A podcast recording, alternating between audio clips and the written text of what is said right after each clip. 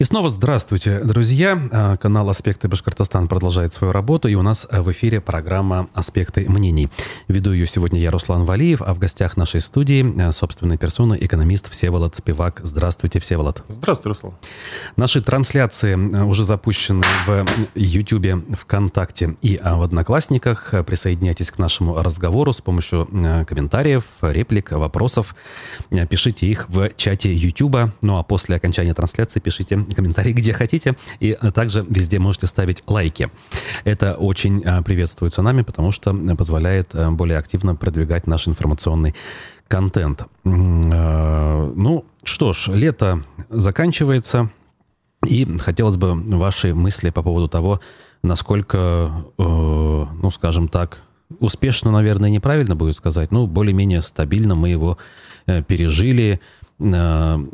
Э, Оправдались ли негативные прогнозы, или хотя бы в какой-то части, или наоборот мы увидели, что у нас все выглядит все-таки чуть лучше, чем ожидалось э, многими наблюдателями, в том числе вами, насколько я помню, да, особо оптимизмом ваши прогнозы не блистали в начале э, лета, в конце весны. Ну, смотрите, они и сейчас большим оптимизмом не блещут, да, но при этом надо отметить, что темпы, э, которым происходит негативное изменение, несколько ниже, чем те, на которые все ожидали.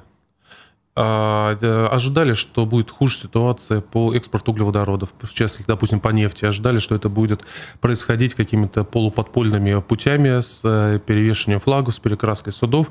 Нет, так пошло абсолютно нормально. Пошло в Китай, пошло в Индию. Надо отдать должное э, Китаю и Индии, которые не просто покупают нефтепродукты, но еще об этом прямо заявляют и своей готовности в дальнейшем продолжать эти закупки. А никто, я, наверное, точно не ожидал, что настолько долго сохранятся такие высокие цены на газ, которые позволяют нам при резком падении э, экспорта газа поддерживать высокие доходы. Доходы в целом в валюте, они те же самые, несмотря на падение объемов? Они выше, чем выше были раньше. Да. О, как. Ну, если мы смотрим первые полугодие, они выше. Сейчас э, по э, последним месяцам идут уже негативные тенденции. Но, я так понимаю, это было резкое падение в последнее время экспорта газа. Это было решение, наше решение уже, это не решение европейцев, как мы видим а оно связано с отчасти с тем, что э, избыточные продажи, невозможность купировать э, негативные эффекты от притока долларов э, оказывают негативное воздействие на наших внутренних производителей через укрепление, чрезмерное, по-моему, укрепление курса рубля. Вот. Но при этом структурно, структурно происходящие процессы деградации экономики, деградации производства и деградации потребления, они идут, и они будут идти. Вот. Угу. Э, на этом фоне э, республика наша как выглядит, если сравнивать ее с, не знаю, аналогичными регионами или с собственной позицией республики нашей, которую она занимала, скажем, в обычный период, в обычной жизни? А вы знаете, метрики поменялись. Э, мы еще год назад могли сидеть и говорить, там, полтора процента там, выросли полтора процента, упали полтора процента, выросли больше, чем другие, или там на два процента ниже, чем другие. Сейчас э, метрики разрушились. То есть, допустим, там э, рост там производства, да, динамика э, производства. Ну, как сейчас сказать, потому что при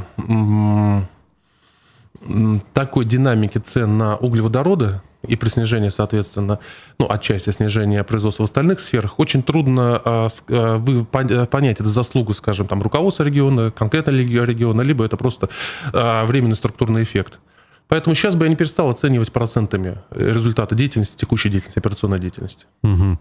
А что слышно как раз-таки из кулуаров? Э, возможно, есть какая-то информация о том, как себя чувствуют те же самые нефтяники в нашей республике. Эм, и с точки зрения э, тех, кто добывает, и с точки зрения тех, кто перерабатывает. Просто, опять же, э, я вспоминаю собственные разговоры по весне с некоторыми там сотрудниками, э, ну, скажем, среднего звена э, какого-нибудь там нефтеперерабатывающего завода, они прям такие паниковали, что у нас такие-то планы были в этом году, там оборудование завести мы оттуда хотели, отсюда завести, обновить, э, инвестиции. А сейчас понятно, что все эти страны от нас отвернулись, там в США были в списке поставщиков, Великобритания, по-моему, была, Германия та же. Вот. Э, официальных новостей с этого фронта как бы не приходит. Э, вроде как бы все как работали, так и работают. Может быть, мы что-то знаем, вы точнее, что-то знаете изнутри? Ну, смотрите, у нас, очевидно, упал, допустим, экспорт бензина, да, который mm-hmm. мы экспортировали в Европу, соответственно, с этим а возник переизбыток бензина на внутреннем рынке, и та часть заводов, та же самая Баш, Башнефтские заводы, вынуждены были в той или иной форме снизить производство бензина. Кто-то в это время говорил, что это план остановки завода, а, связан с техническими вопросами, с ремонтами. Кто-то прямо говорил о том, что нет рынков сбыта. А при этом мы видим падение, видели, я сейчас не знаю, что последние недели две происходит, мы видели падение цен на оптовом рынке на нефтепродукты, но при этом, что удивительно, мы не видели падения цен на розничных угу. заправках. Это связано с тем, что, э, ну, вернее, как мы э, в тех регионах, в которых была высокая доля продаж у независимых Э, заправок в тех падение определенное было. Угу. Там, где была большая доля вертикально интегрированных компаний, крупных компаний, как, к примеру, в Башкирии, естественно, никто не увидел этого падения. Угу. Ну, здесь То отчасти... компенсируются выпадающие доходы, как это принято говорить. Ну, отчасти компенсируются выпадающие доходы, отчасти э, модель сама по себе, по, сам по себе модель регулирования э, цен на бензин, которая принята сейчас в России, которая отчасти позволяла, позволяла сдерживать рост цен, она также а теперь сдерживает падение этих цен. То есть, э, ну, примерно, там нельзя повышать цены э, уровнем, превышающий там, уровень инфляции. То есть, если ты сейчас понизишь цены, то в будущем ты их отыграть уже не сможешь. Угу, угу. На этом фоне, опять же, даже людей, не сильно разбирающихся в экономике, зачастую интересует положение на валютном рынке. Как бы мы знаем, что курс был стабилизирован после начала бурного роста в марте. Для этого Центробанк предпринял определенные меры. Прошло уже полгода фактически. Мы видим, что курс рубля стабилен, рубль крепок – и э, есть э, часть граждан, которые, ну, скажем так, в ожидании находятся, потому что они начинали закупаться этой самой валютой, в том числе кому-то посчастливилось в кавычках купить на максимумах. Вот. Э, чего ждать, на ваш взгляд? Потому что, опять же, я слышал мнения такие, что это все искусственная история, если упрощать, да, и этот курс нереальный, потому что, смотрите, вон на черном рынке совсем другие цены, а если как бы реально приоткрыть даже некие заслоны, которые сейчас есть, то курс прям повалится меняется? Ну, смотрите, все, что мог в плане приоткрыть, ЦБ уже сделал. Угу. Поэтому, а, когда мы говорим о том, что курс нереален, да нет, он реален. Но надо понимать, что а, он реален в тех условиях, когда ты не совсем понимаешь, как у тебя проходит перечисление. Ты не совсем понимаешь, что ты можешь купить и как ты можешь это за рубежом доставить. Соответственно, внутри страны есть определенный избыток угу. валюты, и, соответственно, этот избыток приводит к тому, что курс рубля стал слишком крепок. А для меня, допустим, укрепление рубля до этого уровня, я не думал, что это произойдет. Угу. Причем я не думал, что это не произойдет не потому, что я не понимаю логику происходящих процессов, она очень понятна. Просто у нас есть а, огромный профицит счета текущих операций, угу. который, я думаю, сейчас потихонечку уже сокращается, по крайней мере, вот я не видел данных позже мая, но он уже там а, в мае по сравнению с, теми, с первыми э, января, средним по январю, февралю, март, апрелю, он упал там процентов на 20-30 профицит счета. Но при этом это все равно профицит, соответственно, это оказывает давление в сторону укрепления рубля. Но мне казалось, что правительство, я думаю до сих пор, я думаю, что это было бы правильно, если бы правительство и Центральный банк а, предпринял бы меры валютной интервенции, которые бы позволили, рублевые интервенции, которые бы позволили бы удержать курс на уровне наверное, 80-90 рублей, что позволило бы более активно развиваться, а, не более активно развиваться, а нормально быть конкурентоспособным внутренним производителем. Угу. Какая у них логика, трудно понять. Может быть, это они боятся раскручивания Инфляция, инфляции да, ага. в случае, если э, будут валютные интервенции. То есть, допустим, в их моделях э, счета текущих операций, он там в ближайшее время может быть, я не знаю, там, может, сентябрь, октябрь, ноябрь сломится ближе к нулю, а избыточная э, рублевая масса, которая не будет не будет, не будет сдерживаться низким курсом рубля, она, соответственно, начнет давить на инфляционные процессы, которые могут в дальнейшем выйти из-под контроля. Может быть, была логика в том, чтобы дать возможность внутрь производителям обновить свое оборудование, то есть через э, преодолеть с помощью низкого курса рубля, преодолеть там удорожание логистических э, цепочек. Не знаю, но очевидно для меня, допустим, что э, низким курсом рубля не удалось стимулировать э, закупку оборудования, потому что люди не понимают э, логистики, люди не понимают сроков поставки, люди не понимают, в принципе, как заключать договора, они просто боятся. Угу. И при, а при этом текущая прибыль э, компании, текущая экономика компании, которая производится внутри, и текущая себестоимость производства не позволяет быть конкурентоспособными. Угу. Ну, вот. А хотелось бы, чтобы вы пояснили, каким образом все-таки более низкий курс рубля мог бы способствовать развитию внутреннего производства? Ну, конкурентность, конкурентность. Да, ага. Условно говоря, ресурсы, сейчас, которые а, потребляет наш внутренний производитель, то есть, например, да, сам простой ресурс – это заработная плата. Угу, угу. А заработная плата, выраженная в долларах, а, сначала, там, условно, спецоперации выросла на 25-30%. Угу. Производительность при этом не выросла. Угу. Вот, соответственно, теперь мы за труд платим на 30% дороже в долларах, угу. чем платили до этого. А внутри люди это не сильно замечают, не сильно замечают. А когда ты сравниваешь, допустим, товар с Китая, в котором вложен китайский труд, и товар э, наш российский, соответственно, доля труда у нас выросла угу. в этой плате. Вот примерно вот так вот. Угу. Ну и вы можете посмотреть, допустим, ну, когда мы говорим о тех цифрах ВВП, которые есть, о деградации потребления, которая происходит незаметно. У нас сейчас Лада Веста стоит почти столько, сколько трешка BMW. Да. Без малого. Ага, Лада Веста у нас стоит угу. столько, сколько трешка BMW там где-нибудь в Германии. Это же удивительно. Угу. Она столько стоит, да, потому что она сильный рубль. И это, кстати, я уж не знаю, насколько адекватно сравнивать, но напоминает ситуацию, э, там, я не знаю, тех же 90-х, что ли, или там в самом начале 90-х, когда иномарки только-только начали появляться у нас на рынке, и они у нас э, стоили для потребителя как бы неоправданно дорого, как бы и не были доступными широким массам. Постепенно выравнивание привело к тому, что у нас иномарки стали общим местом, да, как бы, грубо говоря, каждый человек стал способен их купить, ну, там, относительно такие среднего класса, будем говорить. Сейчас вновь э, вот, это вот этот перекос произошел соответственно, вопрос, как бы, мы же понимаем, что вот реальная цена, она при этом вроде как не изменилась. Или вот все-таки это не так, условно говоря, как это можно объяснить и как можно прогнозировать, я не знаю, выход из этой ситуации в, в вновь вот в ту, в которой мы жили раньше, скажем. Хм, как в ту ситуацию, в которой раньше я не знаю. Так. Если мы говорим об автопроме, очевидно, что мы будем переориентироваться в сторону тех, кто хочет с нами работать. Угу. Допустим, это Китай. Угу. Да, и мы видим, сейчас идет рост уже продаж э, китайских автомобилей. Более того, многие для себя поняли, что эти автомобили по качеству не сильно, ну, по крайней мере, там, первое ощущение, неизвестно, что там через 3-4 года не будет, но по первым ощущениям они не сильно уступают средним европейцам. Вот. И э, здесь очень интересно, я не понимаю, как наш автопром собирается конкурировать, если не будет э, заградительной пошлины на э, китайские автомобили. Китае, допустим, электромобиль ну, такого же типа размера, как Лада Веста, стоит там 500-600 тысяч рублей. Угу. Со всеми уже дисплеями, со всеми тачскринами. Э, он на порядок более технологичен и при этом стоит в три раза дешевле.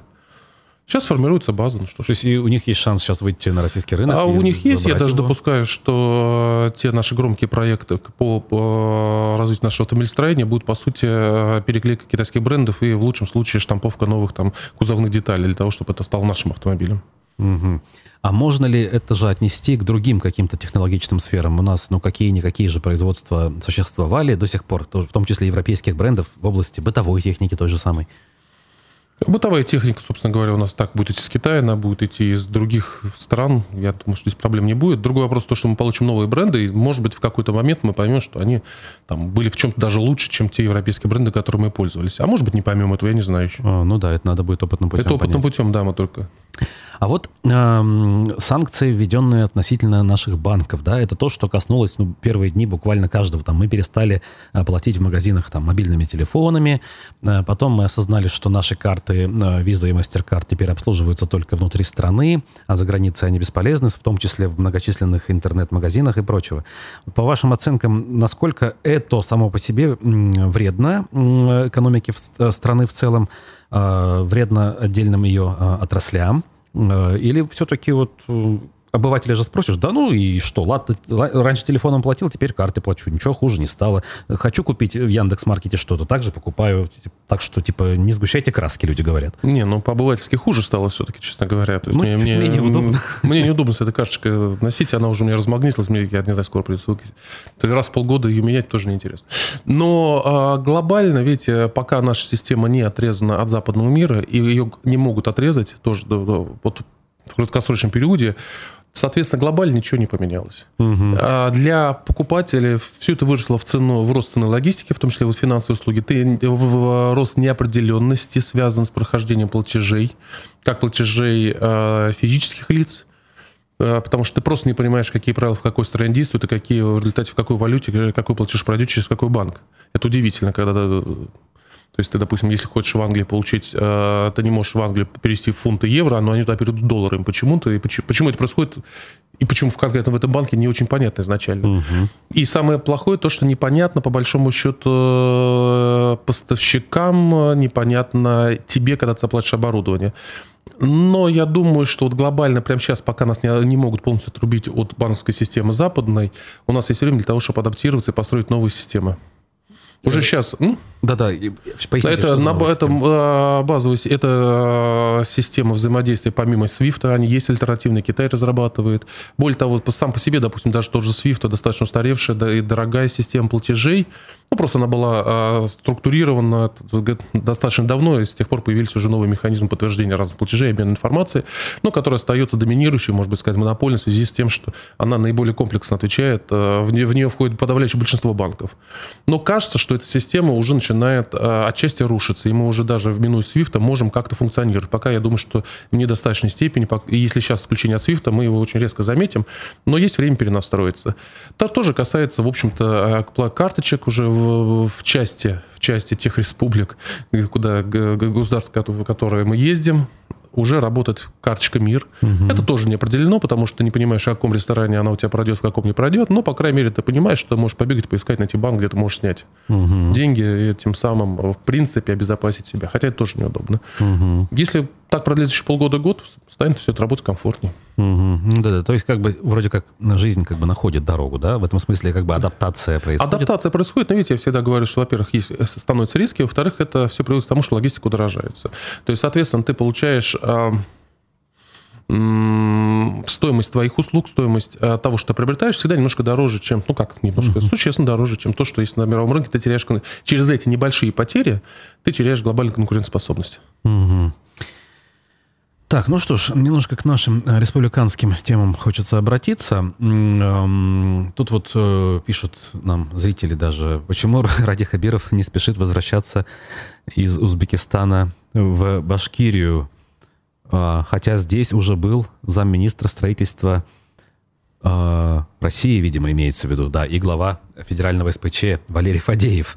Тут такой больше политологический вопрос, но все-таки что да, Мне трудно комментировать. Ага. Человек выбрал в отпуск Узбекистан, который, в принципе, да, нормально сейчас э, направление для отпуска. Как раз карта МИР, все дела. Да, карта МИР, все дела, нормальная курсы конвертации рубля там э, в их валюту. А по карте МИР э, прямой рейс, если это делается, собственно говоря, отдыхать за свой счет, и для этого не нанимаются чартеры, стоимость десятка миллионов, то, ну, Нормальный угу. человек отдыхает. Прекрасно, это его право. Да, я отдыхать. даже не понимаю. Угу. Единственное, что, конечно, не всегда вызывает улыбку, это разговоры о том, что еду встречаться с, с инвесторами, которые здесь собираются комплекс, газовый комплекс строиться. Непонятно, зачем для этого нужно ехать в, в Узбекистан, хотя когда они здесь уже их строят. Но, с другой стороны, надо что-то говорить. Может быть, поэтому. Угу. Ну да, то есть э, это скорее уже вот эти вот все фотографирования, скажем так, да, и отчеты о том, что мы о чем-то договорились, они именно скорее отчеты и есть, да, потому что договорились на самом деле раньше. Или даже не договаривались, а просто инвесторы пришли, начали работать. Да, они уже работают, да, угу. собственно говоря, они уже в России давно работают, они уже в Башкирии работают, соответственно, в принципе, для этого, мне кажется, не нужно есть Узбекистан. С другой стороны, ну, наверное, хочется показать свою деятельность. Может быть, получается, кто-то в это верит, ладно. Угу. У нас последние дни а, в СМИ прям целым рядом а, пошли сообщения о том, что у нас в тех или иных местах города будет очень, очень и очень высотная застройка. А, в частности, первым делом прозвучало уже окончательное решение и планы по застройке территории АКФ возле госцирка угу. двумя 25-этажками. Дальше вот по поводу ПСК-6 тут сегодня я с утра зачитывал, что целый огромный квартал между 8 э, марта Айской и Владивостокской будет застраиваться высотками. Вот как с экономической точки зрения, с точки зрения горожанина неравнодушного, вы все это оцениваете? Я сейчас беру за основу все-таки мнение, что это не всегда хорошо. Сама по себе высотная застройка с точки зрения урбанистики, в принципе, вредна. А когда мы говорим про уже застроенную территорию в центре города, это еще и вредно э, с точки зрения транспортной логистики, там, образования пробок, качества жизни, в конце концов, людей, которые там будут жить. Как вам это все видится? Ну, э, мне давно видится, что Уфа похожа на город, где главных архитекторов по большому счету нету, да? То есть, угу. на самом деле... Э, ну, так его и нет сейчас, да. А его нет да, сейчас? Ага. До сих пор я даже не знал. А Видите, э, мне кажется, должна быть некая сквозная логика развития города, которая бы не зависела от смены политических конъюнктуры и в рамках которой бы не делалось постоянное исключение. Угу. Вот. А в Уфе мы видим, делаются постоянные исключения. В принципе, мне понятна логика каждого девелопера. Мне понятна, допустим, логика того, кто делает АКФ. Если это можно, почему нет, он имеет право на это. Мне понятна логика ПСК-6. Это отличный район, они будут застраивать. И будут... А то, что нет нормального градостроительного регламента, то, что не соблюдаются, нет, то, э, постоянно находят лазейки э, в обеспеченности парк местами, то, что непонятно, как считается транспортная логистика, вот эта проблема, она проблема техническая, но тем не менее она уродует облик города. Это мое, ну, не профессиональное мнение, я не профессионал же в этой сфере. А, мне больно всегда смотреть, допустим, на улицу Цурюпа, которую можно было в свое время сделать нормально, где есть куча красивых домов, но каждый дом сам по себе. То есть э, в этом случае девелопер, я думаю, вполне спокойно бы, э, все девелоперы пошли бы на а, соблюдение единого правила оформления, единственного стиля, но это никому в городе не нужно было. В результате куча красивых домов, но каждый сам по себе, которые сложились в какой-то единый архитектурный ансамбль, Угу. А улица уже убита в самом центре Уфы, и она уже никогда, наверное, не, ну, на, во время нашей жизни не сложится в единую, угу. в единый ансамбль. Вот примерно так. Ну, то есть, как бы нету в управлении городом условно говоря, политической воли, я не знаю, сильных лидеров, чего нету, чего не Смотрите, может быть, пофиг. может быть, может быть, в каждом э, составе мэрии были политические лидеры, может быть, была какая-то воля, но сквозной логики, которая проходила бы через все администрации преемственности, точно нет. Э, вы посмотрите, как застраивались Казань, которая застраивалась намного медленнее. В центре города, на, центр города, когда у нас уже э, строились многоэтажки, он у них еще был развален, но они через 20 лет пришли к тому, что очевидно, что это застраивалось в рамках единой логики, это единая логика все 20 лет.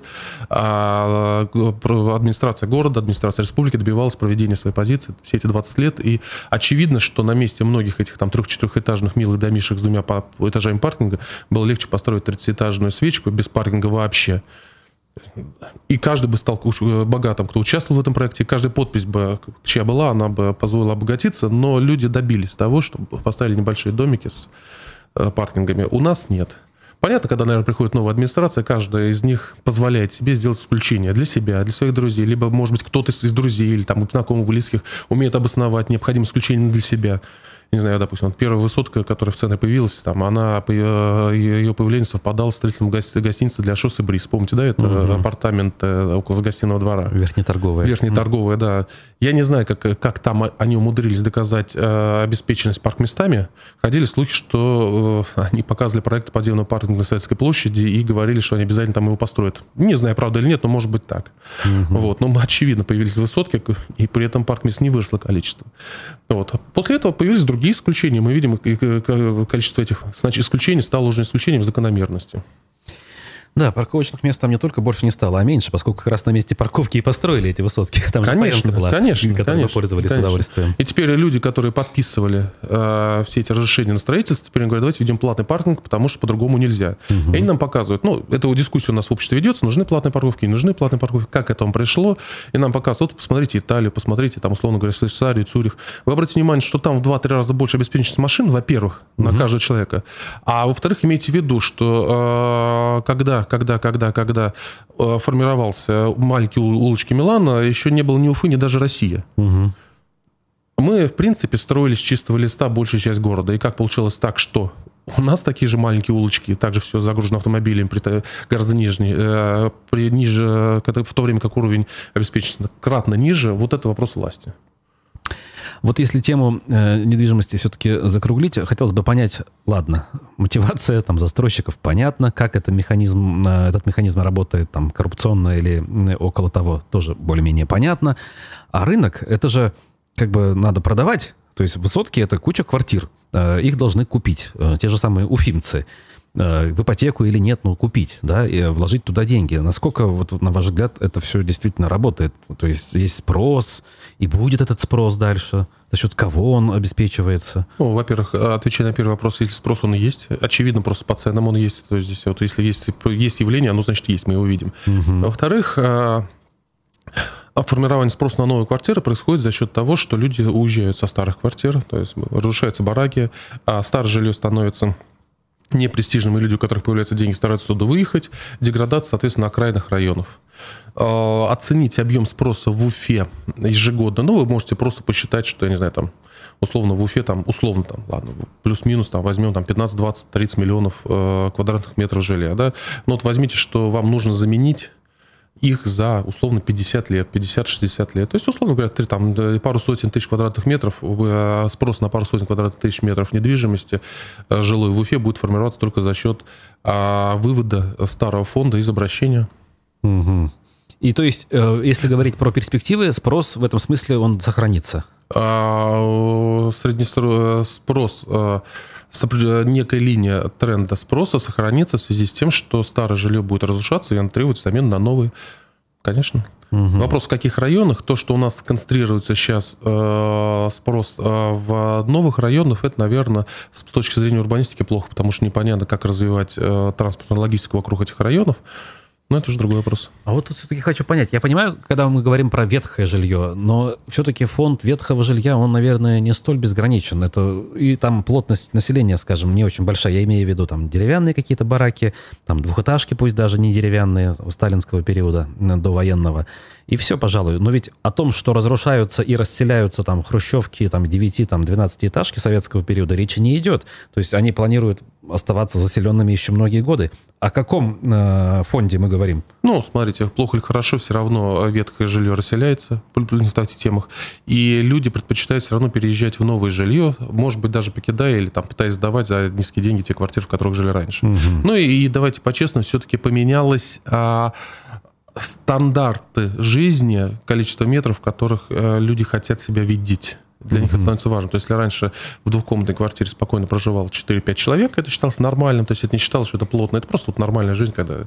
То сейчас, в принципе, если у тебя 4-5 человек, уже люди хотят жить там э, в трехкомнатной квартире, да, поменялись стандарты сервиса, и люди хотят им соответствовать. Ну, это же, наверное, все-таки касается людей относительно состоятельных, потому что если посмотреть, опять же, на перечень квартир, которые э, предлагаются в какой-нибудь высотке, так там две трети mm. однокомнатные Одноком... студии 30 Одноком... метров. Однокомнатные студии, да. Падает, это, э, это, это, да, это забавная история, но как первое жилье, почему нет? Угу. То есть это в том числе за счет, наверное, тех, кто приезжает, миграция так называемая внутренняя, да, сельское она, население. Она, она, безусловно, есть. И, кстати, у нас, э, если мы говорим о Башкирии, э, то у нас есть перекос между метрополией, э, развитием метрополии, то есть Уфой, да, и периферийными районами, очень резкий перекос. У нас примерно половина розничного оборота, половина ВРП республики создается в, в Уфе одним миллионом человек, а тремя миллионами остается вторая половина. Я думаю, это часть проблемы. Если мы смотрим структуру, допустим, Татарстана, то а, там не так выражено. И у них, наверное, доля а, экономики Казани в общей структуре региона, я думаю, где-то в районе 35, 38, 34 процентов. Тоже, конечно, доминирующий район, но при этом а, вот, вот столь резкой дифференциации между городом и э, районами, как у нас нету, конечно. Это, это я считаю, проблемой отчасти, а это признак неграмотной региональной политики.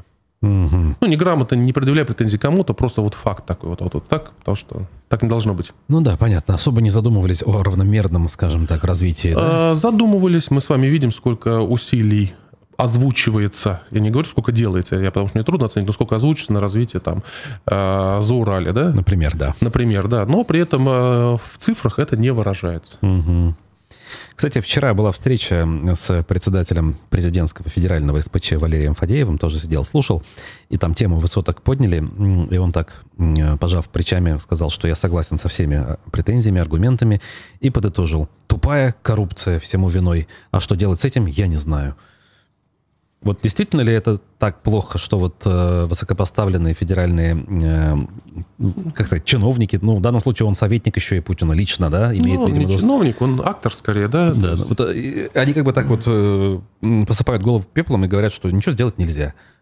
Так оно плохо или все-таки реально, если постараться, можно? Вы знаете, у него, я насколько помню, он же в свое время возглавлял «Эксперт» журнал, да? Он же или... Э, да, ну вообще журналист он в прошлом, да, потом в общественной палате. Там эксперт, да? Был. То есть, угу. И вот э, после того, как у «Эксперта» сложилась сложная финансовая ситуация, государство стало помогать, э, у, у него резко изменился и освещение экспертом событий, он стал неинтересным. И, собственно говоря, Вадеев, который начинал как либерал, заканчивает э, очень двойственно. Я думаю, эту двойственность понимаю, потому что вчера я услышал фразу не только о высотках, да, коррупции ничего не можем поделать, я еще фразу услышал об отсутствии цензуры, да, угу. но при этом у нас такие условия. Да. Так, подождите, это вот как бы вот либо так, либо не так, нельзя вот одновременно. Здесь либо э, снимите э, крестик, либо наденьте плавки, да, вот я тут тоже усилился понять, что же на самом деле я должен вынести из этого, потому что с одной стороны вот так, а с другой стороны нет, ребят, не так. Да, и видите, я думаю, что он же не глупый, в принципе, он, э, ну что в принципе, он создал хороший продукт в свое время, mm-hmm. это, это был хорошим продуктом, поэтому я думаю, он понимает всю диалектику своей ситуации, ну, просто уже не может выйти из этой логики, которая его поглотила. Mm-hmm. Да, а, тут вопрос сейчас я увижу. Нас просят прокомментировать, ну, с экономикой, в принципе, да, связано. Воспитанник уфимского ХК «Салават Юлаев» Анвар Сулейманов признал вину в даче взятки за оформление военного билета. Это значит, что рынку продажи военных билетов, вот как, эм, э, значит, и водительских прав наступил конец, ведь у нас и э, скандалы, уголовные дела, связанные с продажей прав, тоже в последнее время звучат в информационном пространстве. Или вы считаете, что это какие-то разовые истории, которые вообще ни к чему не приведут? А, я считаю, что А, это история разовая, Б, что я допускаю, что часть этих историй является отражением внутренних противоречий внутри системы. Угу. Скажем, есть они есть, эти самые противоречия. Ну, мы же с вами э, помним, что были определенные напряжения между органами ГИБДД и там, Ради Фаридовичем, да? Угу. Вот. И на этом фоне активировались различные вот дела, связанные с угу работниками. Отдельно взятыми. Отдельно взятыми работниками, да. То есть мне кажется, что это в большей степени отражение внутренних противоречий, нежели системная борьба. Ага. А другие, кстати, противоречия у нас иногда в таком э, в конспирологическом скорее виде, скорее телеграм-каналы, но очень любят рассуждать на тему того, что у нас и в управленческой вертикали вот эти вот противоречия есть на самом высоком уровне. Дескать, вот есть Андрей Назаров, премьер-министр, там со своими приближенными, а есть э, Ради Хабиров со своими. И не всегда в пользу последнего происходит вот эта вот кулуарная борьба. Опять же, уход некоторых людей из республики, а некоторых вообще в оппозицию и за границу, вроде Мурзагулова. Как раз-таки это все и иллюстрирует, дескать. Ну, смотрите, здесь, наверное, конспирология. Очевидно, что э, в любой команде, как при решении сложных проблем, есть противоречия, которые рано или поздно вырастают в системные конфликты. Угу. Сам по себе конфликт, многие боятся конфликтов, наличие конфликтов в команде это не признак того, что команда нездоровая, это наоборот признак здоровья команды. Mm-hmm. Да, mm-hmm. конечно. Если вы видите сложную команду в сложном процессе, и вы не видите там конфликта, это, скорее всего, говорит либо об отсутствии интереса у членов команды в тех процессах, которые происходят, либо об э, наличии непререкаемого лидера, чье мнение даже ошибочно не подвергается сомнениям. Поэтому другой вопрос, в какой форме реализуется этот конфликт? В конструктивной форме или э, переходит на личные, э, на личности? Когда он переходит на личность, он становится деструктивным. Поэтому само по себе то, что формируются а, какие-то коалиции а, для достижения тех или иных целей, это абсолютно нормально.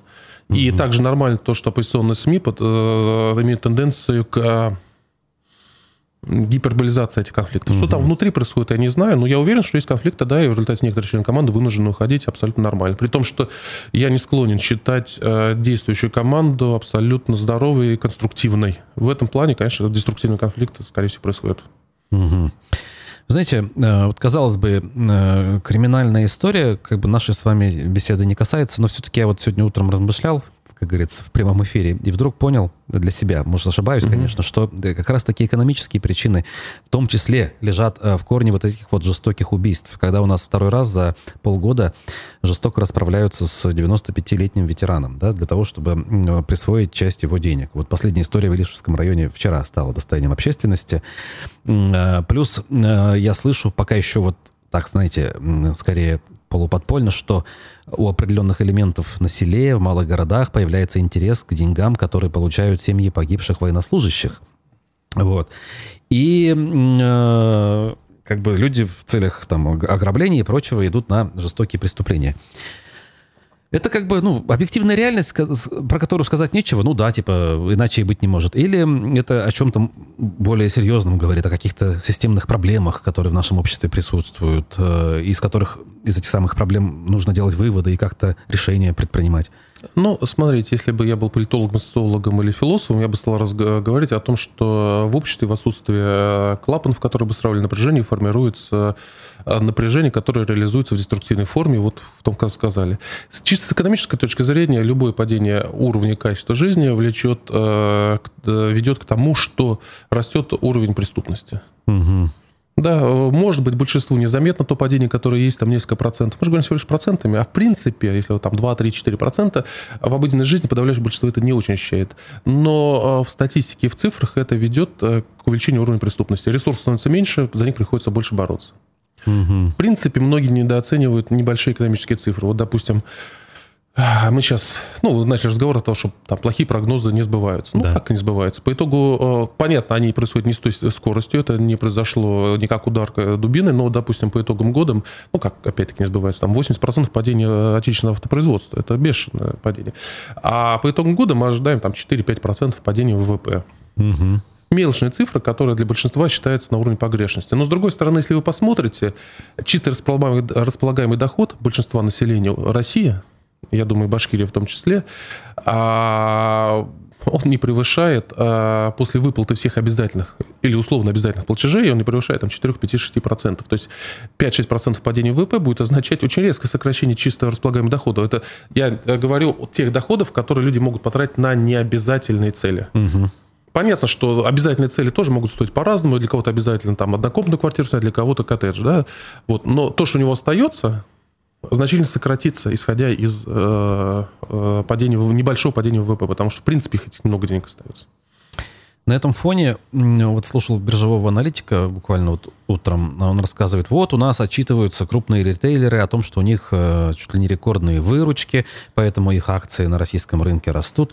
Прямо сейчас вот открыл РБК, вижу, Сбер вернет прежние условия начисления бонусов с сентября. То есть вот такие вот, ну скажем так, позитивные сигналы. Люди отказываются, компании точнее отказываются от временных мер, ограничивающих там собственные траты.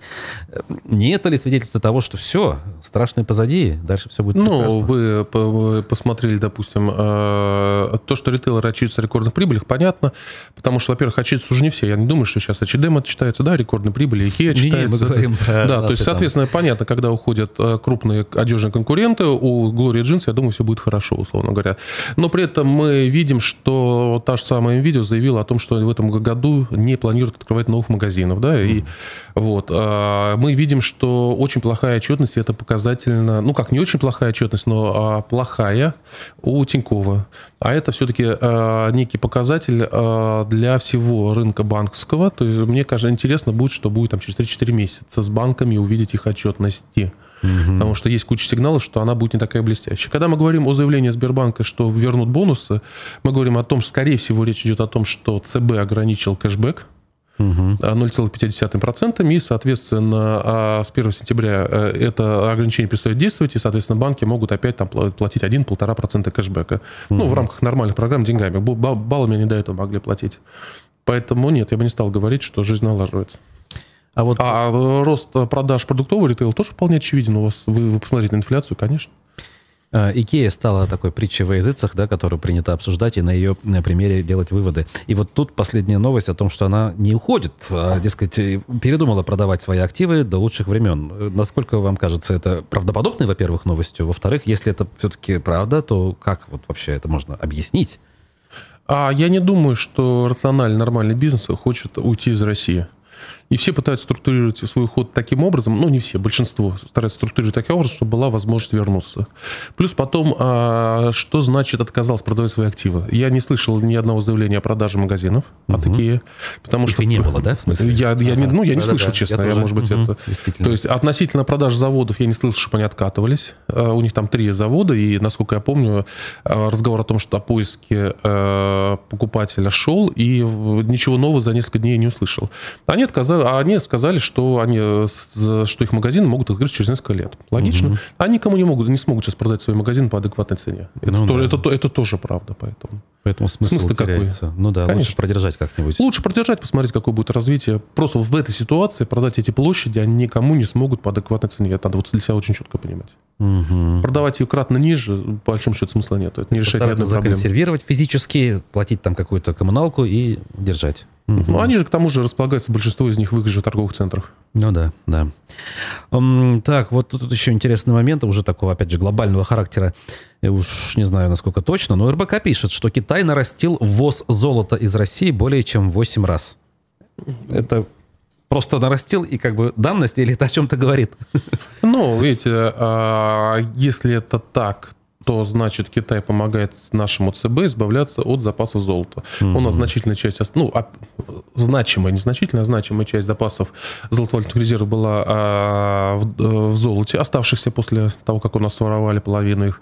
А, и была проблема в том, что, в принципе, технологически это золото можно на международных рынках отследить и ввести на него запрет. Поэтому желание, допустим, ЦБ избавиться от золота, перевести в какую-то другую форму, для того, чтобы сформировать ликвидную часть э, золотых резервов, а ликвидной части как раз стало мало. Мне кажется, это абсолютно правильный шаг с нашей стороны. И Китай нам помогает, но Китай, как обычно, помогает не бесплатно, я думаю. Угу. Ну да, там могут быть политические э, э, варианты Я думаю, это, это просто дисконт, скорее всего. А, либо вот так. Так, э, вот в продолжении наших с вами вопросов, тут прям любопытные новости идут подряд. Коммерсант узнал о предоплате H&M за флагманский магазин в Москве.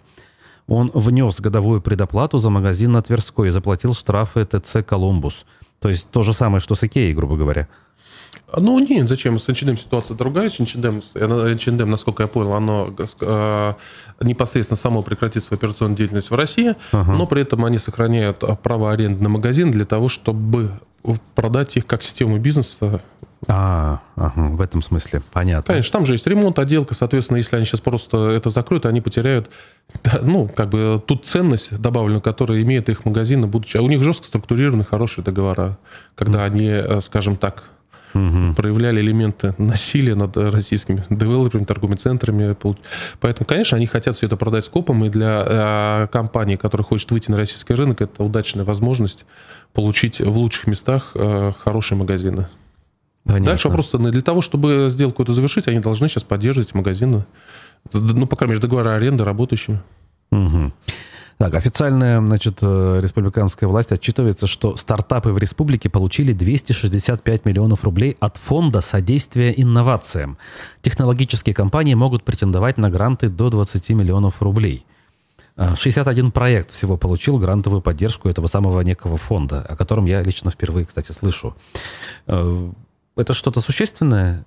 Или это освоение бюджета банальное в виде грантов? Ну, вы знаете, э, двойственная позиция. С одной стороны, э, периодически э, гранты осваиваются, то есть люди, которые совсем далеки от бизнеса, понимают, как правильно оформить документы, получают грантовую поддержку или еще какие-то другие формы поддержки, или а, строят какие-то сарайки для того, чтобы компенсировать затраты на инфраструктуру. И, вот. А с другой стороны, мне кажется, что часть чиновников искренне думает, что гранты работают, но она просто не понимает, что нормальный, здоровый рабочий бизнес не будет бегать по грантам, участвовать во всех этих каких-то конкурсах, потому что, в принципе, он должен быть более эффективен в своей основной работе. Поэтому в подавляющем большинстве, мне кажется, а, система раздачи грантов, она неэффективна.